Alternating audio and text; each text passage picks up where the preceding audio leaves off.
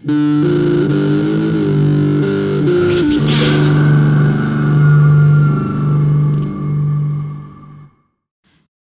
y Nancy. El día de mi cumpleaños número 32 enviudé. No lo supe en ese momento, apenas hoy me vengo a enterar. Esta mañana no lo hubiera imaginado. Era una salida rutinaria, una inspección a los alrededores para mantener nuestra seguridad. Eric me acompañó a pesar de que le dije que no lo hiciera. Era un tipo amable, bueno para platicar, pero terrible para defenderse. Así que le dejé la pistola y yo tomé las cuchillas de unas tijeras de jardinería. Eran ridículas y efectivas. Durante nuestro corto paseo la vi.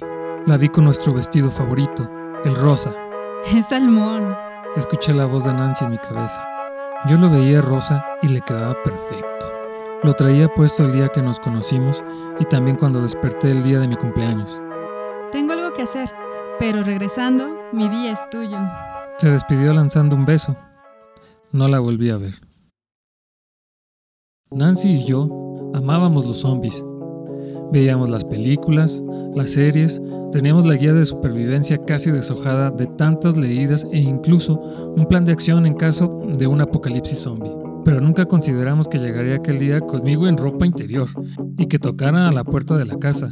En realidad, fue el vecino el que golpeó la puerta al caer de bruces y topé con su cuerpo destrozado por su mujer, que al verme se lanzó contra mí. Cuando estás en calzones y la vecina te persigue, los planes se fuman. Lo único que puedes hacer es huir. O al menos ese fue mi caso. Y lo que me trajo aquí. Meses después, refugiado con otros sobrevivientes de 32 años, viudo. Y después de todo este tiempo ahí estaba, con ese vestido y el cabello revuelto, cubierta de sangre y suciedad. El olor de sus entrañas era claro aún a la distancia. El aire se me escapó sin notarlo. Eric estaba unos pasos más atrás, observándola acercarse, nervioso y en silencio. Él no sabía quién había sido ella, quién era. ¿Podría ser que Nancy siguiera dentro de ese cuerpo en descomposición? Tal vez sus recuerdos estaban atrapados en un cerebro atrofiado. Tal vez ella también me había reconocido y por eso venía hacia mí. Incluso podía estar intentando llamarme, pero su boca descarnada se lo impedía. Ya solo nos separaban un par de metros cuando la escuché. Johnny. Su voz era tan clara como siempre, tan suave que parecía ser susurrada a mi oído. Ignoré a mi compañero que intentó detenerme cuando caminé hacia ella. No era mi imaginación, ¿o sí? ¿Acaso no estaba Nancy en el fondo de sus ojos opacos, debajo de esa piel desgastada? La tomé de los hombros y sus siseos fueron más fuertes. Nancy, era ella, toda ella, con su cabello revuelto y nuestro vestido favorito. Había regresado y era mía por el resto del día, por el resto de nuestros días. La besé, la besé como lo hubiera hecho el día de mi cumpleaños, si el fin del mundo nos hubiera avisado de su llegada, un encuentro de piel y dientes, de ansiedad y abandono. Una explosión entre nosotros me obligó a soltarla. Su cara en descomposición se encontraba ahora bañada en una mezcla de sangre negra y roja brillante.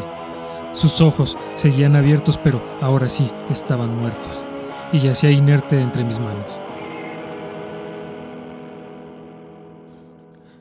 Un líquido pegajoso y caliente se escurría por un agujero que atravesaba mi cabeza desde atrás hasta la base del ojo, y entonces lo entendí.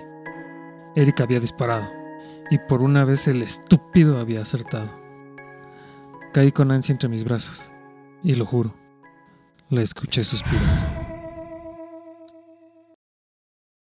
Crepitar es un podcast de cuentos y arte originales que puedes escuchar en YouTube, Spotify y Apple Podcast. Nos puedes seguir en Facebook, Instagram y TikTok. Este podcast fue producido con un cuento de Quetzal y Aquino, ilustraciones y animaciones de Susana Rodríguez música de Noé Estrada y Semo García, grabado en las voces de Quetzali y Semo. Puedes adquirir la antología de cuentos completa en Amazon, con el título Polvo y Niebla.